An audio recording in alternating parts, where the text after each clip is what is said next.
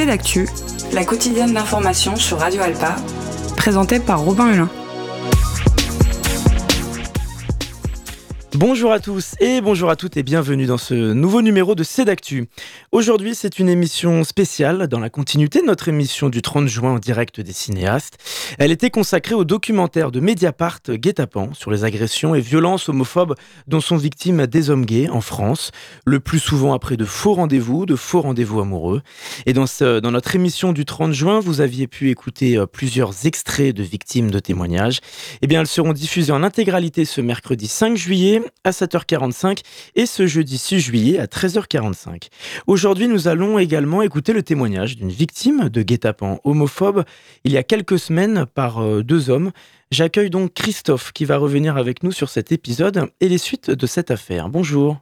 Oui, euh, bonjour euh, Robin. Merci. Bonjour à, à tous les auditeurs, les auditrices euh, qui nous écoutent. Merci d'avoir pris de votre temps. Je suis aussi avec Maître Pauline Cherty, son avocate. Bonjour. Bonjour, merci de m'accueillir aujourd'hui sur votre antenne. Donc Christophe, on, on va d'abord parler de ce qui vous est arrivé, ensuite on parlera euh, plus des suites judiciaires, du regard euh, de Maître Pauline Chartier sur cette affaire. Euh, Est-ce que vous pouvez nous raconter globalement ce qui s'est passé euh, ce soir-là? Oui, bah de fait, bon, je suis euh, gay de- et j'ai l'habitude de temps à autre euh, d'aller sur un site de rencontre en particulier. Donc, et sur ce site de rencontre, euh, donc euh, deux jeunes m'ont demandé de venir. Ils étaient à l'extérieur, euh, du côté de la gare du Mans, quoi. Euh, il faisait froid. Quelqu'un les avait plantés, grosso modo, et souhaitait, bon, discuter. Puis moi, comme j'étais un petit peu seul aussi, je me suis dit, banco, pourquoi pas hein, Je vais inviter, on va discuter. Je les ai eus au téléphone auparavant. Voilà, et ça me semblait euh, tenir la route. Donc j'ai pris confiance et je me suis dit, ils sont arrivés une dizaine de minutes plus tard de la gare où, où, je suis, quoi, dans le quartier du Mont où, où je me trouve. Et euh, donc, euh, ils sont arrivés à 21h. De 21h à 22h, euh, ça s'est bien passé. Euh, j'ai discuté un petit peu de tout avec eux. Euh, voilà, j'ai essayé de, de la culture, politique, euh, cinéma, etc., etc. Et d'un seul coup, ça, ça a basculé à partir de 22 heures. Donc moi, j'avais, j'ai des douleurs au ventre, donc je me suis installé dans mon lit. Et à un moment donné, j'avais mon portable à côté et je reçois Christophe. euh, euh, nous avons besoin d'argent. Et euh, moi, je répondais bêtement parce que j'avais mal à côté. Bah, pourquoi vous m'en avez pas parlé? Réponse on n'ose pas. Et je réponds bah, il fallait, oser- il faut oser parler. Et là, ils répondent bon, on va venir. Alors, il y avait 3-4 mètres entre euh, la chambre, en- entre la, salle à manger où on discutait. De fait, ils avaient apporté de la bière et ma chambre. Et à partir de 22 h jusqu'à bah, une heure et demie du matin, ça a été euh, des coups, des, coups portés euh, au niveau de la mâchoire, ici, des insultes, des menaces. Ils, ont, ils sont sortis à deux reprises, ils ont, ils ont pris de l'argent aussi. L'un des deux agresseurs s'est grimé. Il a pris une casquette, il m'a demandé une casquette euh, jaune avec euh, des, lunettes de, so- des, lunettes de soleil pers- personnelles, un masque chirurgical. Il a pris mon manteau, il est sorti l'autre euh, agresseur me, sé- me séquestrait dans la chambre et en me foutant des, coups parce que moi j'essayais de j'étais ter- terrorisé j'essayais de de temporiser un petit peu mais euh, puis bon ils ont eu accès à mes comptes parce que j'avais pas trop, trop le choix ils étaient quand même euh, c'était deux jeunes de 20 ans et donc ils ont eu accès à mes comptes et et, euh, et à un moment donné donc il devait être une heure du matin donc j'avais mon portable à côté et j'avais mis mon portable en mode enregistrement pour avoir une preuve. Je me, je me disais, mais j'étais complètement. je me disais, c'était pas possible. Comment ça peut m'arriver? Moi qui fais en plus de très rares rencontres, comment ça peut tomber sur moi Donc j'étais complètement terrorisé et j'avais mis euh, mon, mon téléphone sur enregistrement et ils s'en sont aperçus. Donc ils ont redoublé de violence. Ils ont appelé une, euh, une voiture et euh, pour aller m'emmener, c'est ce qu'ils m'ont dit, hein, m'emmener au sablon et ils avaient préparé un cachet de GHB et j'ai pu, bah, une heure et demie du matin, j'ai vu finalement vraiment, je me suis dit, euh, si, si je réagis pas, euh, ils vont, ils vont m'embarquer. Euh, Le cachet, je vais être, amnésique, je ne plus me souvenir de rien. Et donc, j'ai réussi à, forcer le passage. L'agresseur était dans, dans le hall d'entrée et, je suis au rez-de-chaussée, moi. On est trois au rez-de-chaussée. J'ai frappé, j'ai frappé ah, les deux portes de mes voisines. enfin, j'ai fait le, plus de bruit possible pour me, pour me sauver et, et les, les, secondes me semblaient très longues parce que ma voisine n'entendait pas. Et ils sont partis en courant à ce moment-là? Ils sont partis, ils ont pris la fuite parce que je faisais tellement de bruit, ils ont jeté les clés dans le hall. Donc après, ils ont été retrouvés dix jours après. Donc, euh, alors ils m'ont accusé aussi, euh, il y a eu des menaces, ils m'ont, ils m'ont dit, bah écoute, euh, t'es, bon, salope, enfin des, des, trucs comme ça. Style aussi, bon, de toute façon, t'es pédophile, tu dois avoir des, des, des images. Bah, j'ai dit, là, je suis complètement tranquille, je suis gay peut-être, mais je suis, voilà. Donc, il y avait des menaces, effectivement c'était. Euh, que s'est-il passé dans les heures après? Vous avez porté plainte le lendemain? Euh, La plainte a été faite. Donc, la police est arrivée à 1h30. Donc, mhm. mes voisines m'ont ouvert. Euh, la police est arrivée rapidement. Ils ont été très, très bien, très cool à ce niveau-là. donc, on a fait opposition sur la carte bancaire parce qu'ils avaient pris carte bancaire, tous les papiers, le téléphone qu'ils ont jeté après. Et euh, ensuite, direction hôpital, parce que j'avais reçu des, des, bah, coups euh, ici, en haut, puis au niveau de la mâchoire. Euh, donc, et après, effectivement, je suis retourné à Pexan pour faire ma déposition. Un officier de police s'est levé et j'ai été vraiment bien, bien reçu, il faut le dire, bien à l'écoute. Donc, comme c'était des récidivistes, bon, ils m'ont fait voir des photos. Des photos m'ont été présentées et de suite, j'ai reconnu assez rapidement les agresseurs qui ont été arrêtés euh, dix jours après au, lever. Hmm. Alors, maître Pauline Chertier, pour commencer, on va, on va revenir euh, sur cette affaire.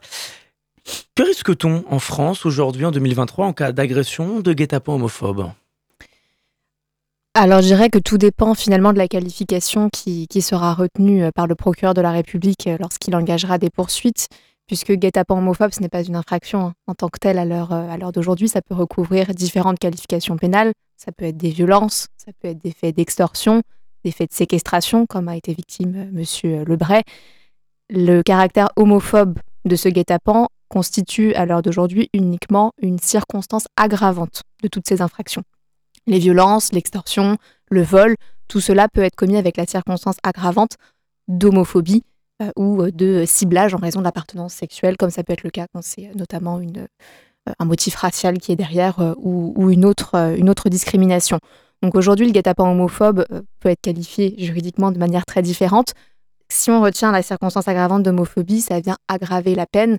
Par exemple, sur l'extorsion, vous êtes à 5 ans d'emprisonnement encouru de manière simple. Si vous retenez le caractère aggravé par l'homophobie, vous pouvez risquer jusqu'à 7 ans d'emprisonnement. Tout dépend finalement de l'infraction de base qui est retenue par le procureur de la République et de la circonstance aggravante qui peut lui être attachée. Est-ce que la législation en France a évolué plus globalement sur les agressions? Vous avez donné l'exemple de, de, racisme. Est-ce qu'aujourd'hui, on qualifie plus facilement, on relie plus facilement à un caractère en particulier, homophobe, raciste, misogyne, féminicide. Je dirais que, alors sur le dernier point que vous venez citer, le, féminicide, c'est quelque chose qui est très actuel euh, en ce moment, puisqu'il y a de, de, plus en plus de femmes qui sont ciblées parce qu'elles sont femmes.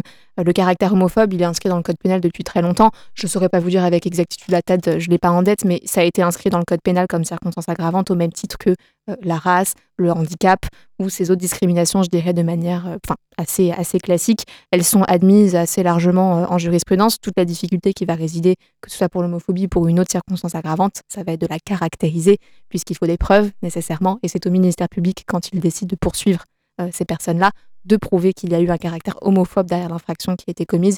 Et c'est ça qui est peut-être le plus difficile, même si c'est prévu textuellement, c'est toujours difficile à mettre en œuvre, puisque comme c'est quelque chose qui ne se prouve pas matériellement, le caractère homophobe, sauf si on a éventuellement des enregistrements hein, ou des insultes homophobes ressurgissent, c'est assez difficilement euh, prouvable. Quelles ont été les suites hein, à ce, judiciaires de cette affaire, justement? Alors, les, deux personnes qui ont agressé M. Lebray, donc, étaient donc deux jeunes hommes d'une vingtaine d'années, euh, récidivistes en effet. Euh, ils ont été euh, jugés en comparution immédiate. Ils ont été interpellés une dizaine de jours en fait après l'agression de M. Lebray, puisqu'il y a eu quand même pas mal d'investigations menées, notamment téléphoniques, pour essayer de les localiser. Ils ont été interpellés, placés en garde à vue et à l'issue de 48 heures de garde à vue, le procureur a décidé de les déférer devant lui et de les poursuivre en comparution immédiate, donc qui est ce mode de jugement rapide quand on est dans des, situations, des, cas assez graves. Euh, ils ont donc euh, comparu devant euh, la chambre des comparutions immédiates du tribunal judiciaire du Mans, c'était le 13 mars dernier, donc une quinzaine de jours finalement après la commission des faits qui datait de fin février. ils ont été poursuivis pour deux infractions, des faits d'extorsion avec armes et euh, euh, avec violence pardon et euh, des faits de séquestration.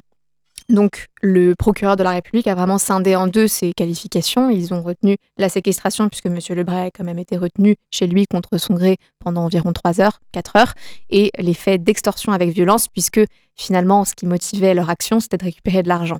je tiens à préciser que sur ce dossier-là, en tout cas le dossier de M. Lebray, le caractère homophobe n'a pas été retenu, ni comme circonstance aggravante par le procureur de la République et la question ne s'est pas non plus posée lors des débats devant le tribunal.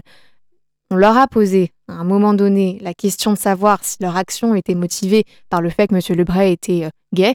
Euh, les prévenus ont répondu non, et il n'y avait pas d'éléments dans la procédure qui permettait de faire reconnaître un tel caractère homophobe. Donc c'est quelque chose qui peut-être dans l'opinion a été euh, un petit peu déformé, je dirais, puisque dans les articles de presse que j'ai pu lire, on, on, sent, enfin, comme dire, on, mettait vraiment l'accent sur le caractère homophobe de l'agression, qui juridiquement n'a pas été reconnu. Alors après, on, ne sait pas véritablement quelles étaient leurs, leurs motivations, et c'est quelque chose dont on avait discuté avec M. Lebray, mais toute la difficulté aussi euh, de se défendre en comparution immédiate, c'est qui dit comparution d'immédiate dit urgence et dit difficulté euh, pour préparer un dossier correctement. Euh, ils ont accepté d'être jugés immédiatement. Ils n'ont pas demandé de délai pour préparer leur défense. Du coup, que ce soit les avocats de la défense ou moi en tant qu'avocat de la partie civile, on a dû prendre connaissance du dossier très rapidement, se mettre en état très rapidement et le, dossier a été jugé en un après-midi.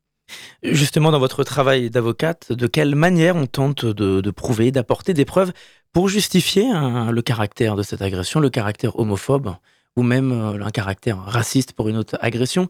Qu'est-ce qu'on doit et peut essayer de mettre en avant? Ce qu'on peut essayer de mettre en avant, euh, déjà, c'est, je pense que tout dépend aussi du discours de la victime. Ce qui est très important, et c'est un moment où on n'est pas présent en tant qu'avocat, c'est le dépôt de plainte de la victime, puisqu'elle va relater pour la première fois les faits dont elle a été victime, et elle peut éventuellement indiquer aux forces de l'ordre que euh, le caractère homophobe de l'agression était vraiment présent, qu'elle a par exemple reçu des, des insultes homophobes. Comme l'indiquait M. Lebray, il a enregistré une partie de la conversation. Ça peut être une preuve matérielle du caractère homophobe. Après, ce qui est très compliqué dans ces dossiers, c'est que l'avocat que ce soit de la défense ou de la victime, n'intervient qu'au moment de l'audience, qu'au moment des poursuites. L'enquête est déjà terminée. Et quand on est sur un mode de poursuite en comparution immédiate, on a 12 euh, heures à peine pour se mettre en place. Dans mon cas, euh, je suis intervenue dans l'urgence pour Monsieur Lebray. J'ai pu prendre connaissance rapidement du dossier avant l'audience. Et c'est pas le type d'audience où on a des mois et des mois d'instruction où on peut essayer de rapporter des preuves, on peut être entendu à plusieurs reprises par la police ou par le magistrat instructeur, ce qui permet de récolter des preuves. Donc là, la particularité de ce dossier et ce qui fait peut-être aussi qu'on n'a pas pu reconnaître le caractère homophobe de, l'infraction, c'est le fait que tout été fait dans l'urgence, que M. Lebray était dans une situation psychologique euh, indisponible hein, au moment de l'audience. Donc c'est compliqué aussi pour l'avocat de pouvoir communiquer avec son client voilà, donc c'est, je pense, tous ces éléments qui n'ont pas permis euh, au procureur de la République de retenir cette circonstance aggravante, sachant que pour un procureur, il préfère, je dirais, blinder son dossier en retenant d'autres circonstances aggravantes dont il est sûr qu'elles seront retenues par la juridiction, plutôt que de risquer de parler d'homophobie qui ne pourra jamais être établie par les éléments euh, factuels du dossier. Quelle a été la condamnation finale euh, les, deux, les deux prévenus donc, ont été déclarés coupables de ces deux infractions et ils ont été condamnés chacun à trois ans d'emprisonnement ferme, et en plus, chacun de ces trois enfermes, euh, il y a eu euh, la révocation d'un précédent sursis euh, qui est au-dessus de leur tête du fait de cette précédente condamnation qui était pour des faits quasiment similaires. Donc en tout, ils ont eu trois ans et six mois d'emprisonnement ferme chacun, ce qui est une peine relativement sévère, mais qui a pris en compte leur casier judiciaire important malgré leur jeune âge et surtout le, retentissement des faits sur la victime. Christophe, euh, c'est une peine sévère, comme le dit votre avocate. Quel regard vous portez sur cette condamnation, vous? Est-ce qu'il y a un sentiment de satisfaction? Est-ce que vous avez le sentiment que justice a été rendue? Oui, après, je, je, vais vous dire, euh, je, me dis, je me dis maintenant, bon, c'est sur moi, ça, a tombé, donc je suis, je suis content. Au moins, pendant trois ans, ils vont pas euh, sévir une troisième fois, puisqu'effectivement, on était sur une récidive dans la même méthodologie. Donc, je pense que la, justice, effectivement, euh, voilà, a été euh, menée. Je, rebondis sur ce que vous disiez, maître Chertil, il y a quelques instants, sur le profil des agresseurs. Vous avez assisté à la projection du documentaire de Mediapart il y a quelques jours, et on voit euh, dans un passage que les journalistes ont rencontré l'avocate d'un agresseur, et elle explique, comme vous l'avez dit aussi, qu'ils déclarent qu'ils n'ont jamais été homophobes, qu'ils n'ont aucun problème avec l'homosexualité. C'est un, rapport de parole contre parole. Est-ce qu'après ces propos, même simples, c'est tout simplement impossible de prouver le caractère homophobe d'une agression dans ces cas-là? Je ne dirais pas que c'est impossible. Déjà, tout va dépendre aussi de la juridiction à laquelle euh, vous, vous faites face, puisque c'est un élément qui, est apprécié par les magistrats euh, qui ont à juger de, ce genre d'affaires. Euh, je dirais que tout dépend des faits du dossier, tout dépend des déclarations des personnes qui sont mises en cause, des déclarations des victimes. Ce n'est pas impossible, mais on ne peut pas non plus se contenter en matière pénale d'affirmer qu'une agression est à caractère homophobe sans preuve. Euh, dans le dossier euh, de, Christophe, euh, la chose qui avait un petit peu mis la puce à l'oreille au procureur de la République et qui avait amené à des questions à l'audience, c'était pourquoi est-ce que vous dites à la victime qu'elle est pédophile? Est-ce que c'est parce qu'elle est homosexuelle? Donc il y avait voilà, certains éléments de discours qui interpellaient chez ces deux personnes. Et étant donné qu'elles avaient déjà des antécédents d'agression, alors je ne sais plus si c'était une personne homosexuelle qu'elles avaient agressée par mmh. le passé, mais qui avait déjà eu ce mode opératoire véritablement, euh, on a posé des questions assez en profondeur, hein, que ce soit pendant l'enquête de police ou pendant l'audience, pour essayer de savoir s'il y avait une intention homophobe derrière. Mais comme l'a expliqué euh, l'avocate qui, est intervenue dans le documentaire Guet-apens, c'est quelque chose qui est assez difficile. Alors je ne dirais pas impossible, puisque ça se fait, mais peut-être que ça dépend aussi de la façon dont se sont déroulées les choses. Là, dans le cas de Christophe, on est sur un guet-apens un petit peu particulier, puisque c'est hum, Christophe qui, à la base, accepte hein, de recevoir ces deux individus chez lui, alors que dans les dossiers où l'homophobie a pu être retenue, euh, c'est souvent un faux profil sur un site de rencontre gay où on tend véritablement un piège à quelqu'un. Et là, peut-être que cet élément-là manquait dans le dossier de Christophe et, euh, face aux déclarations des deux prévenus qui niaient euh, avoir commis cette agression parce que monsieur était euh, homosexuel. Voilà, peut-être que c'est ça qui a manqué. Alors je dirais pas que c'est impossible, mais malheureusement c'est pas des dossiers qu'on voit tous les jours, ou heureusement peut-être finalement. Et, comme c'était indiqué dans le documentaire euh, Guet-apens, c'est compliqué de recenser finalement les dossiers, puisque très souvent, et c'est le cas de Christophe, les dossiers sont poursuivis pour des violences, pour des extorsions en réunion, avec armes, mais pas avec la circonstance aggravante d'homophobie. Ça ne veut pas dire qu'au départ, il n'y avait peut-être pas ce ciblage, mais simplement qu'au cours de l'enquête, on n'a pas réuni suffisamment d'éléments pour tenter de le faire reconnaître par la justice.